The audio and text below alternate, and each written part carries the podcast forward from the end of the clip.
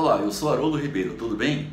Como sempre, estou aqui semanalmente respondendo a perguntas que são enviadas para mim a partir dos meus canais de relacionamento ou a partir do meu e-mail. Perguntas sobre 5S e TPM.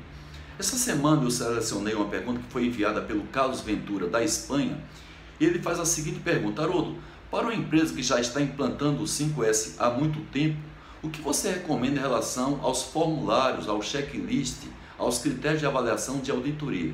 Você acha que eles devem ser mais detalhados ou mais abrangentes ao longo do tempo? Carlos, é, eu nunca recomendo que uma auditoria seja feita uma frequência menor que semestral. Tá certo? Então, no máximo, em um período semestral, você deve fazer auditoria do ambiente de trabalho tal qual você vinha fazendo anteriormente quando você implantou o 5S na empresa. Agora, o que você pode fazer agregando essa auditoria semestral é você auditar também o sistema. Por exemplo, será que as áreas estão fazendo suas autoavaliações? Será que as áreas fazem reuniões periódicas para discutir os problemas de 5S? Os novos colaboradores que chegam nessa área, eles são devidamente treinados nos conceitos do 5S, bem como nas rotinas de 5S daquela área de trabalho?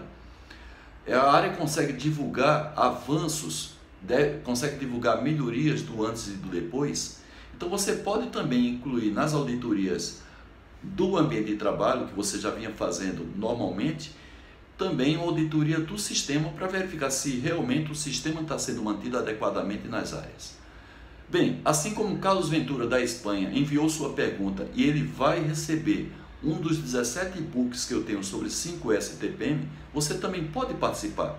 Envie perguntas para mim a partir do campo comentários dos meus canais de relacionamento ou para o meu e-mail pdca.terra.com.br.